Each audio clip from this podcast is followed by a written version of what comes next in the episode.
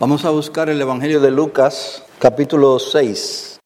Voy a leer solo dos versículos de este capítulo, versos 39 y 40. Lucas. Dice la Biblia, les dijo también una parábola. ¿Acaso puede un ciego guiar a otro ciego? ¿No caerán ambos en un hoyo? Un discípulo no está por encima de su maestro, mas todo discípulo, después que se ha preparado bien, será como su maestro. Vamos a orar. Dios de la gloria, tú eres el rey del universo, tú eres el santo, puro y limpio de ojos. Para ver el mal, Tú que conoces nuestros corazones, te suplicamos que la gracia de tu Espíritu influencie con tu palabra nuestras vidas. En esta mañana, a lo largo de todo este día, que en gracia y en misericordia nos concedes para beneficio espiritual de tu pueblo Señor, ayúdanos a exponer tu palabra con fidelidad. Ayúdanos a trazarla bien, como dice el apóstol, que seamos obreros que no tienen de qué avergonzarse, que trazan bien la palabra de verdad. Oh Dios, con la sangre del Cordero, tu santo y amado Hijo, límpianos de impurezas carnales y de impurezas espirituales. Sé con nosotros y bendice a tu pueblo. Gracias por traernos y compadécete de aquellos hermanos y hermanas debilitados en sus cuerpos a causa del quebranto de la salud. Ven sobre ellos, Señor, y tu mano les dé sanidad. Te lo pedimos en Cristo. Amén. Amén. Cuando el Señor terminó el sermón del monte, que está en Mateo capítulo 5, 6 y 7, al final de ese sermón, el famoso sermón del monte, Él les dijo a sus oyentes, entrad por la puerta estrecha, porque ancha es la puerta y espacioso el camino que lleva a la perdición. Hay una perdición. Y muchos son los que entran por ella, por la puerta ancha y el camino espacioso que lleva a la perdición. Muchos son los que entran por ella. Porque estrecha es la puerta y angosto el camino que lleva a la vida. Hay una vida eterna, hay una salvación. Y oiga las palabras del Señor Jesucristo, y pocos son los que la hallan. Estas palabras de nuestro Señor hacen referencia a dos puertas a dos caminos, a dos destinos. Hacen referencia a dos grupos. Los muchos que entran por la puerta amplia, que van a la perdición, y los pocos que entran por la puerta estrecha y que van a la vida. ¿Cuál es la opción que, cuál es la opción que enfrenta toda persona en este mundo? La opción que enfrentan es el cielo o el infierno. Salvación o condenación. Hermanos, estos son temas de muchísima importancia. No son asuntos triviales o de poca monta son más importantes incluso que los temas de debate nacionales, la economía, Siempre que se acerca una elección presidencial o de otra índole, siempre salen a relucir los temas de debate nacionales. La economía, el empleo, la delincuencia, todos esos son temas importantes. Pero comparado, comparados con la salvación y la perdición de las almas, son asuntos triviales. Comparados con estos temas. estos asuntos que venimos a escuchar a la iglesia, en la reunión de la iglesia, sobre la salvación, sobre la perdición, son asuntos de mucha importancia. Dios nos ayude a tener corazones que lo entiendan así. Y es necesario, hermano, por esta razón, por los, por los temas tan importantes, que se tratan en la iglesia y que deben tratarse en la iglesia, es necesario que nosotros como iglesia oremos que el Señor levante hombres fieles, que proclamen el mensaje de salvación con fidelidad, cuya meta no sea ser popular, famoso, sino cuya meta sea ser fiel, serle fiel al Señor Jesucristo y por ende serle fiel a las almas. Es necesario que la iglesia ore por eso. Vivimos en tiempos bien difíciles, hermano, eso no es un secreto. Vivimos en tiempos difíciles en todos los ámbitos de la vida, pero en el ámbito espiritual es peor. Todo lo que nosotros vemos son solo consecuencias de una causa. Y es triste cuando usted escucha a un hombre que es un pastor y le preguntan acerca de, la delincuencia, cuál es el remedio de la delincuencia, cuál es el remedio de la corrupción, y el hombre se queda en el limbo.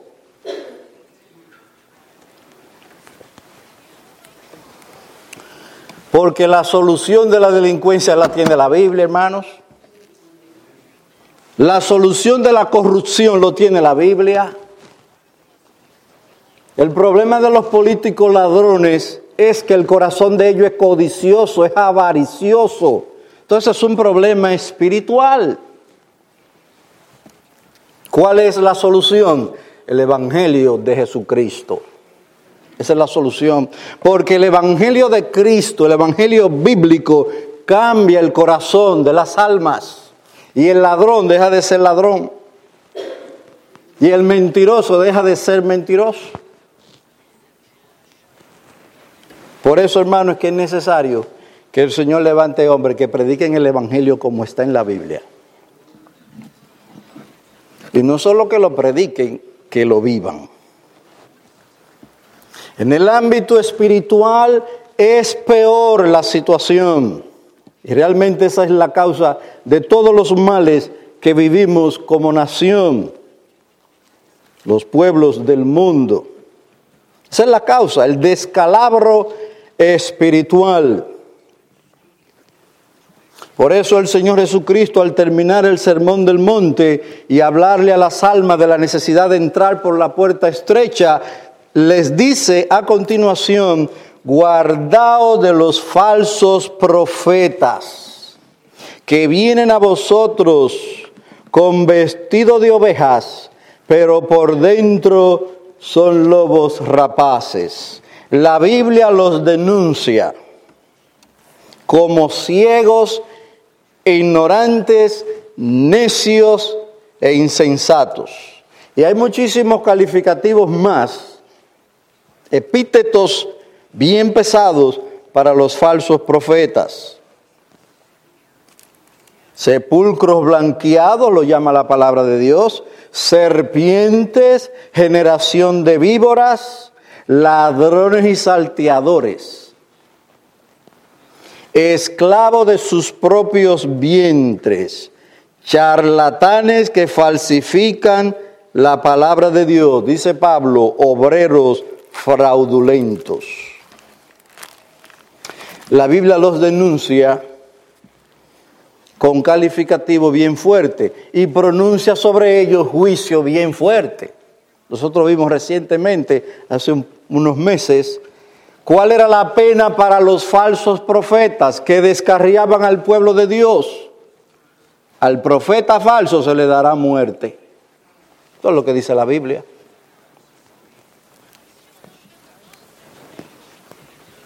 Y el apóstol Pablo en la epístola a los Gálatas dice que el que predica un evangelio diferente sea anatema o la maldición de Dios venga sobre el tal.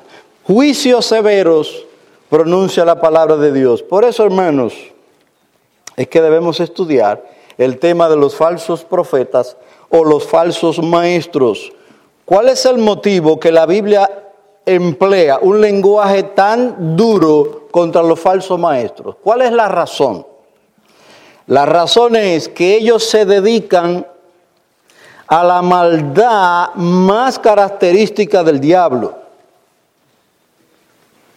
y al pecado más devastador.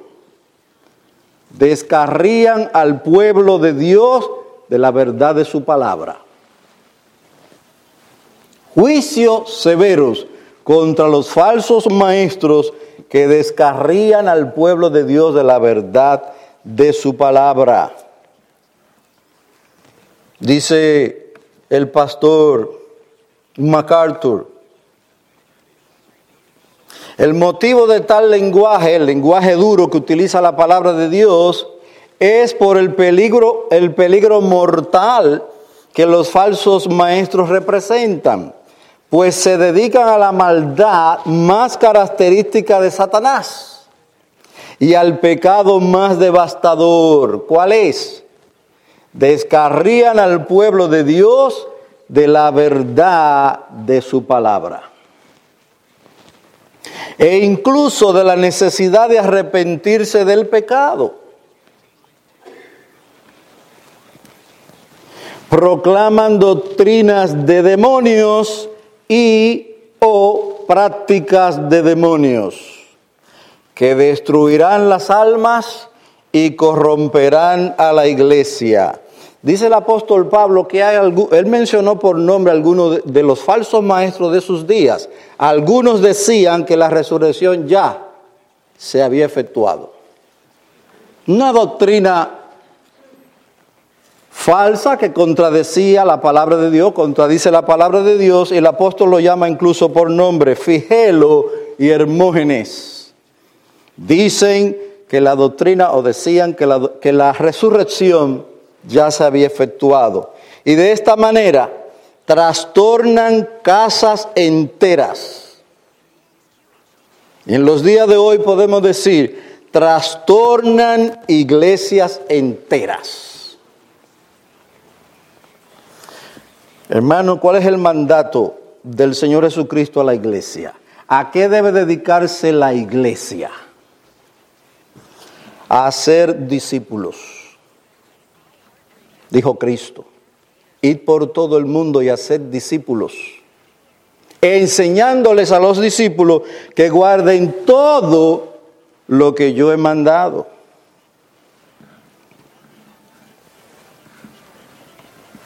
El mandato del Señor Jesucristo a la iglesia es el de hacer discípulos, entre otras responsabilidades. Y la Biblia describe a los verdaderos discípulos como aquellos que se han arrepentido de sus pecados, aquellos que tienen hambre y sed de aquella justicia que solo Dios puede dar el verdadero discípulo es aquel hombre o mujer que es sumiso al Señor Jesucristo o al señorío de Cristo. Y en esa sumisión al Señor Jesucristo tomamos bien en serio la advertencia de evitar los falsos maestros. En mis días de convertido, lo que se usaba era, o lo que más prevalecía era la radio. Y usted escuchaba emisoras supuestamente cristianas, escuchaba himnos, escuchaba música cristiana, la que llaman música cristiana, y algunas de ellas eran terribles en ese sentido. Pero otras ponían lo que llamamos buena música cristiana, porque ponían himnos. Pero cuando venían los estudios bíblicos, usted tenía que cambiar la emisora.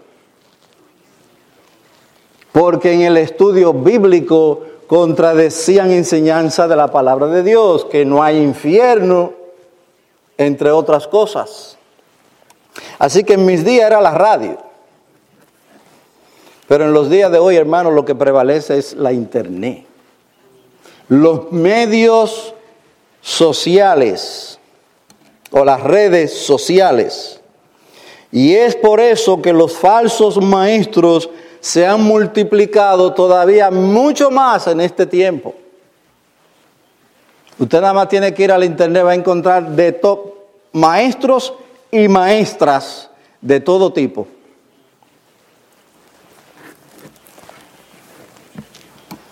Por eso el mandato de nuestro Señor, la advertencia de nuestro Señor es, cuidaos, guardaos de los falsos profetas y de los falsos maestros o falsos líderes espirituales. Nosotros tenemos que tener muchísimo cuidado a quien le encomendamos nuestras almas.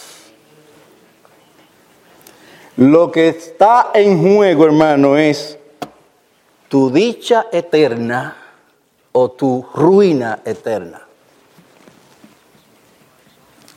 El Señor Jesucristo describe el carácter de tales engañadores y luego reta a sus oyentes a tomar la resolución más importante de sus vidas. Entre la verdad salvadora de Dios y las mentiras condenatorias de Satanás. Entre someterse a Dios o seguir a los falsos maestros. Cuatro características que presenta la palabra de Dios, pero nosotros veremos solo una en esta mañana, solo una que la palabra de Dios señala aquí en Lucas capítulo 6. Los falsos maestros son ciegos. Y les decía una parábola. ¿Acaso puede un ciego guiar a otro ciego? ¿Cuál es la respuesta obvia? Un ciego no puede guiar a otro ciego. ¿No caerán ambos en el hoyo, la respuesta es evidente. La verdad de que un ciego no puede guiar a otro ciego es evidente, ya que un ciego no puede ver a donde él mismo está yendo, tampoco puede guiar de manera segura a otro ciego. El resultado más probable es que ambos caigan en el hoyo y se hagan mucho daño.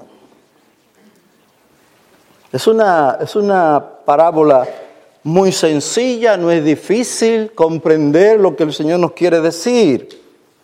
La ceguera se usa metafóricamente o comparativamente tanto en el Antiguo como en el Nuevo Testamento para describir, describir el hecho de estar vacío de la verdad o falto de visión espiritual. Hay algunos versículos que nos señalan, por ejemplo, Isaías 44, 18 hace referencia al hombre que corta un pedazo de madera, un tronco, parte de esa madera la utiliza para cocinar para calentarse, nosotros que estamos aquí en esta área fría, pero de la otra madera que le queda, dice la Biblia, hace un Dios. Se postra ante ese ídolo y le dice, tú eres mi Dios, líbrame. Oiga lo que dice la palabra de Dios acerca de los que hacen tales cosas en el libro de Isaías. Voy a leer Isaías 44, 18.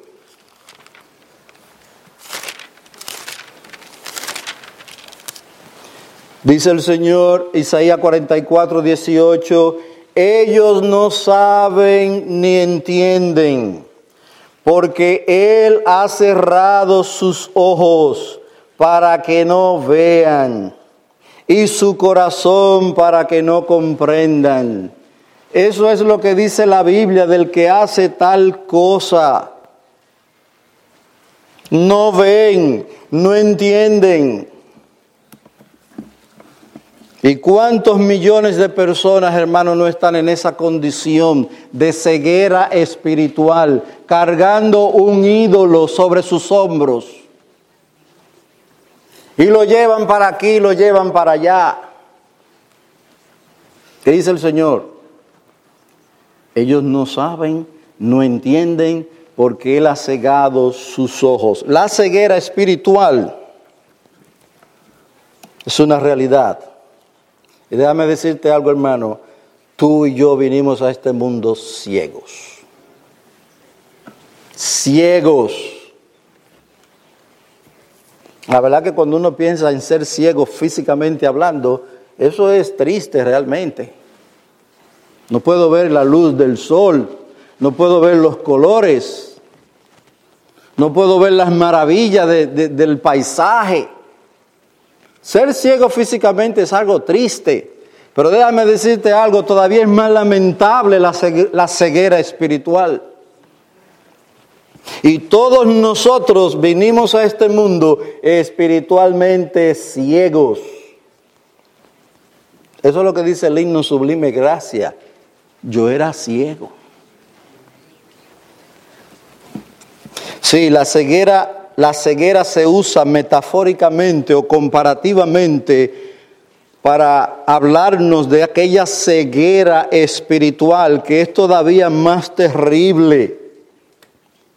Por eso Cristo dice, el que no nace de nuevo no puede entrar y no puede ver el reino de los cielos. Hay una ceguera espiritual.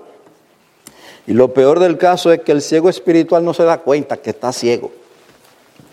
Eso es lo peor que hay todavía.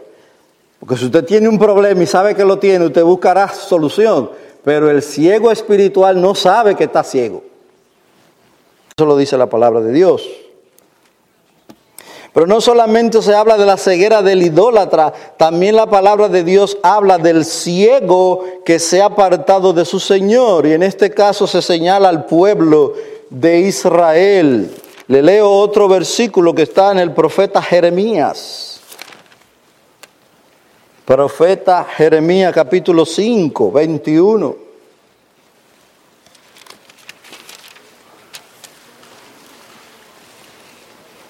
Mientras que en Isaías 44, 18 se refiere al idólatra, el craso, hombre o mujer pagano, que les rinde honor a un, a un pedazo de madera o de yeso, o, como en el caso de mi madre, a un cuadro de quien sea. Pero aquí se refiere al pueblo de Israel. Dice la palabra en Jeremías 5:21. Pero voy a leer antes el 18. Sin embargo, Jeremías 5, 18. Sin embargo, aún en aquellos días, declara el Señor, no llevaré a cabo una destrucción total de vosotros. Y cuando te pregunten por qué el Señor nuestro Dios nos ha hecho todo esto, les dirás, les dirás, así como me dejasteis y servisteis a dioses extraños, en vuestra tierra, así serviréis a extranjeros en una tierra que no es vuestra.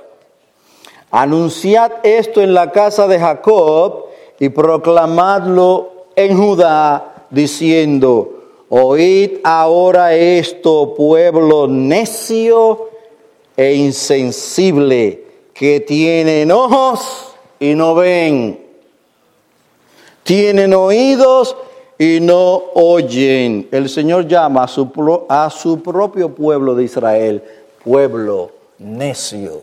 Tiene ojos, pero no ves. ¿Cuál es el principio espiritual que nos presenta la palabra de Dios?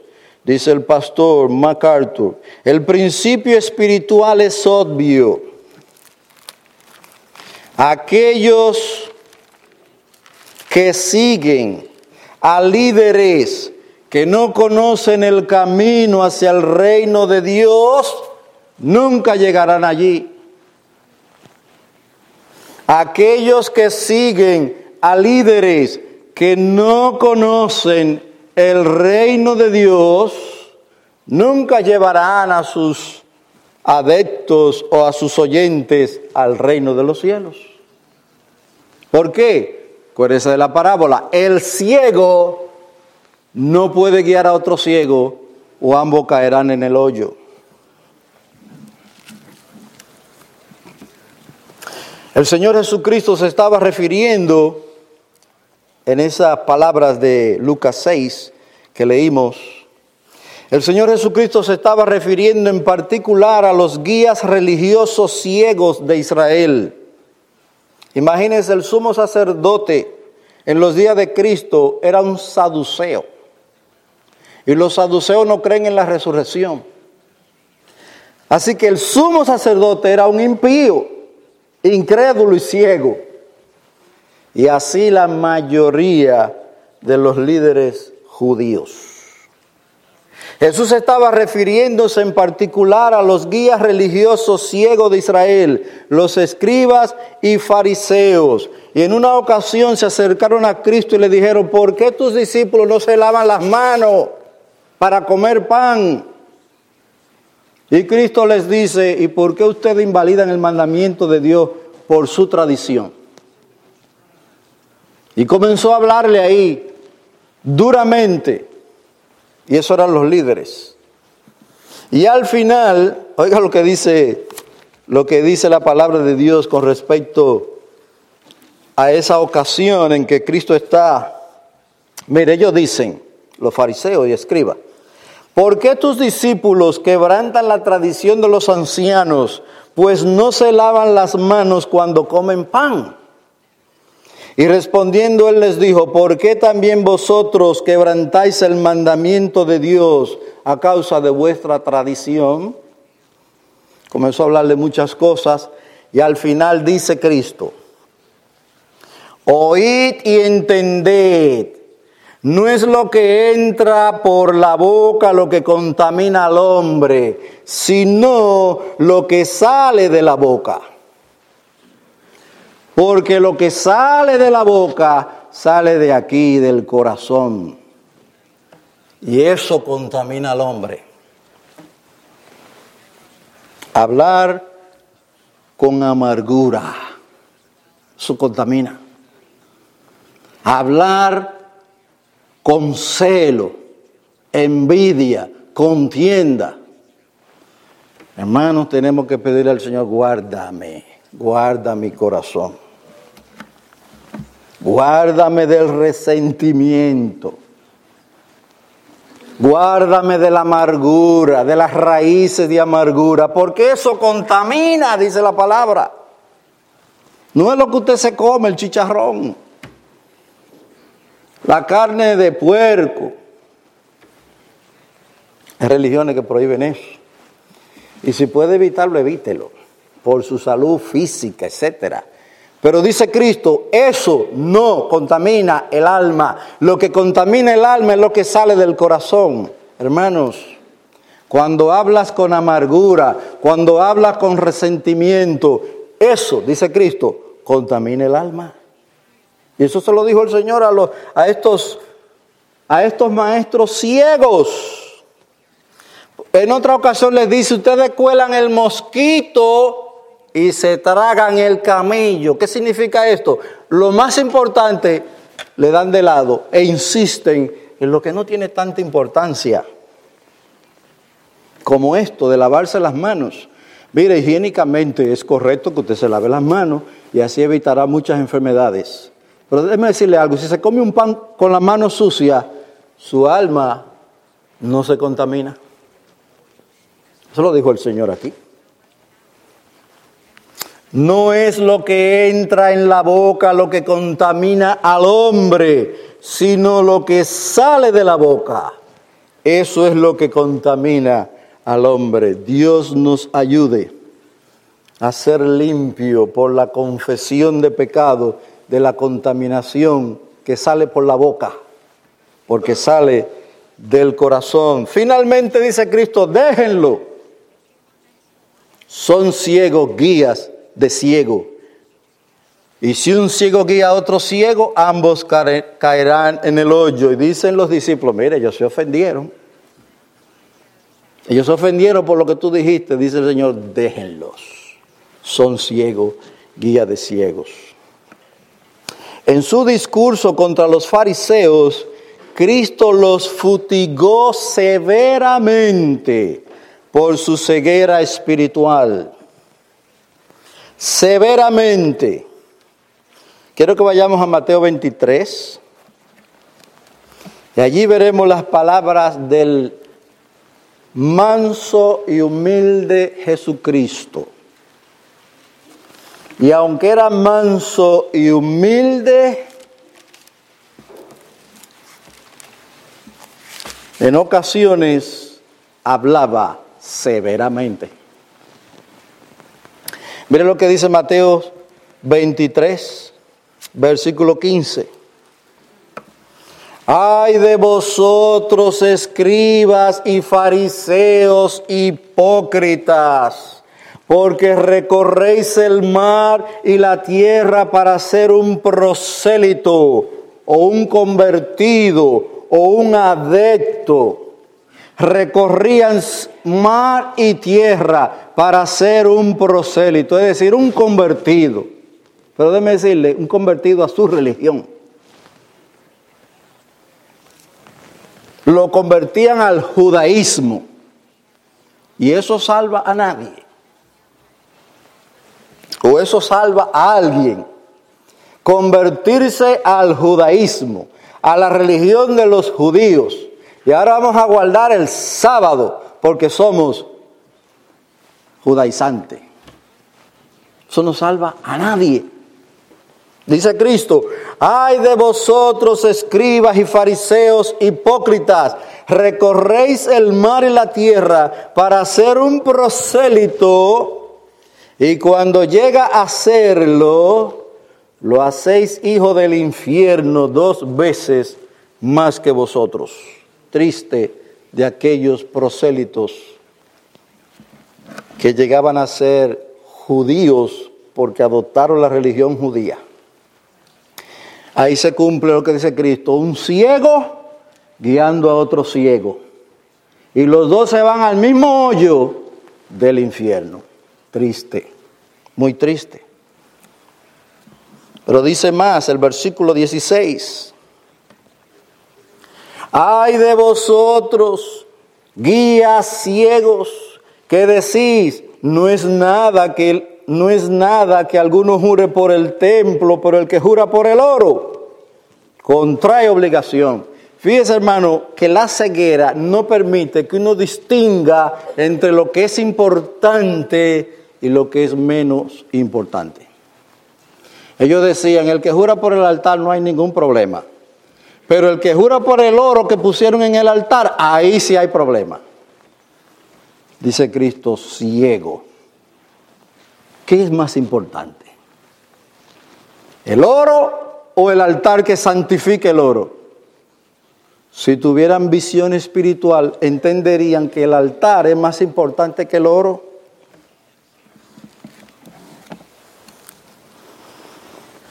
También decís, no es nada que alguno jure por el altar, pero el que jura por la ofrenda que está sobre él contrae obligación. La misma, la misma situación. No distinguen entre lo que es importante o más importante y lo que es menos. Eso es ceguera espiritual. Finalmente, ¿cuál es la solución? Porque los falsos maestros son ciegos. Muchos de ellos no conocen al Señor Jesucristo. Por eso es que usted tiene que tener cuidado cuando se mete al Internet a escuchar hombres que en muchos casos no conocen a Cristo. Y lo lamentable del caso es que la Biblia dice, muchos seguirán sus disoluciones. Si dijera algunos seguirán, pero dice muchos. Y eso es lo triste de la situación presente. Creo que se está cumpliendo lo que dice Apocalipsis, las aguas han sido contaminadas y muchas almas están pereciendo. ¿Cuál es la solución? La palabra de Dios nos presenta al Señor Jesucristo como la luz del mundo como la luz del mundo. Dice Isaías, me queda poco tiempo, así que escúchelo. Isaías 42, dice la palabra del Señor, y esto se refiere específicamente a Cristo. Yo soy el Señor, verso 6, Isaías 42. Yo soy el Señor, en justicia te he llamado, te sostendré por la mano y por ti velaré, y te pondré como pacto para el pueblo, como luz para las naciones, para que abra los ojos a los ciegos, para que saques de la cárcel a los presos y de la prisión a los que moran en tinieblas Hermanos, en medio de la ceguera espiritual que nos rodea, se cumple lo que dice la Biblia, tinieblas han venido sobre el mundo, pero sobre ti amanecerá la luz, Jesucristo. Por eso el, el Señor Jesucristo dice, yo soy la luz del mundo. El que me sigue no andará en tinieblas. Cristo, hermano, es la solución. El verdadero profeta, el verdadero maestro guiará a los discípulos no así, no a su religión, no a su grupo, no a su iglesia en un, en un sentido. Nosotros no predicamos iglesia, predicamos a Cristo. Como alguien me dice, ¿qué es lo que tú quieres? Que yo sea el grupo tuyo. Digo, vete donde tú quieras, pero conviértete a Cristo. Sí, nosotros queremos ver la iglesia llena, pero antes que la iglesia llena, queremos ver el cielo lleno. Es el cielo que queremos que se llene, que se complete. Dice el Señor, búscalo por donde quiera, porque quiero que se llene mi casa, dice el Señor.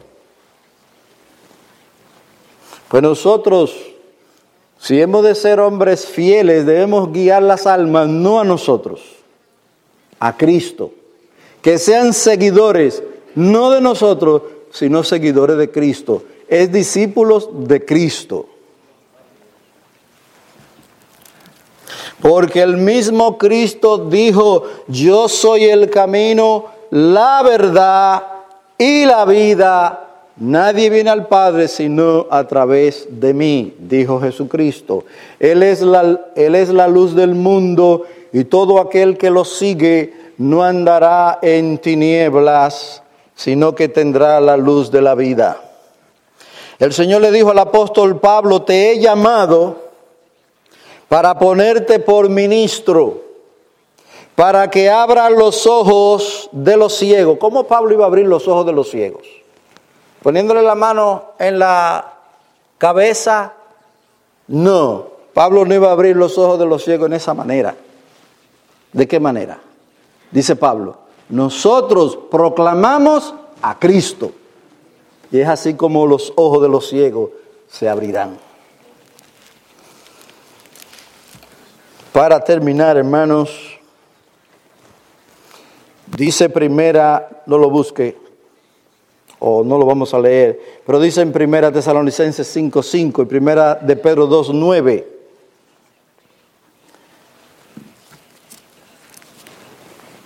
Y basado en estos versículos, la conclusión es, solo Cristo abre los ojos de aquellos que están ciegos espiritualmente. Solo Cristo.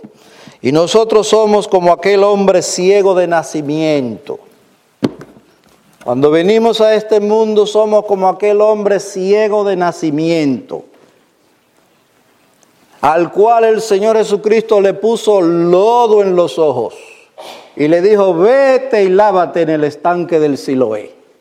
A nosotros no nos tiene que poner lodo porque el lodo ya lo tenemos, el lodo del pecado.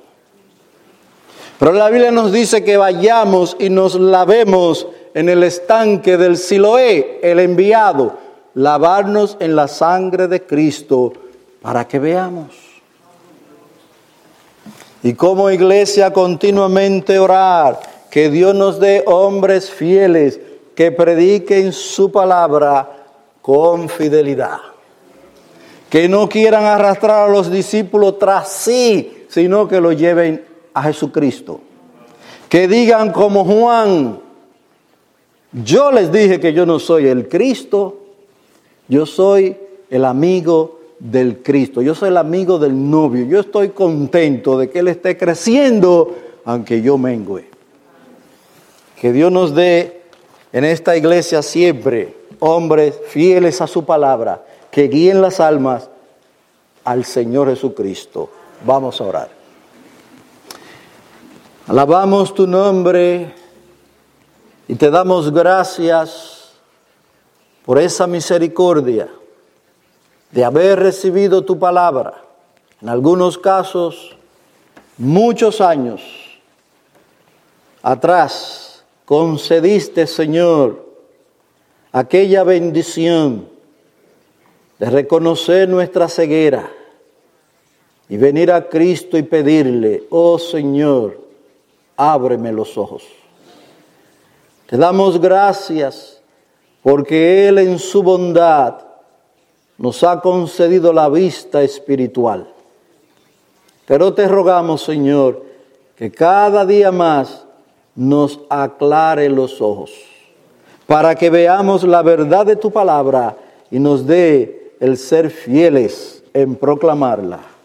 Bendice a tu pueblo en este día y esto lo pedimos en Cristo. Amén. Amén.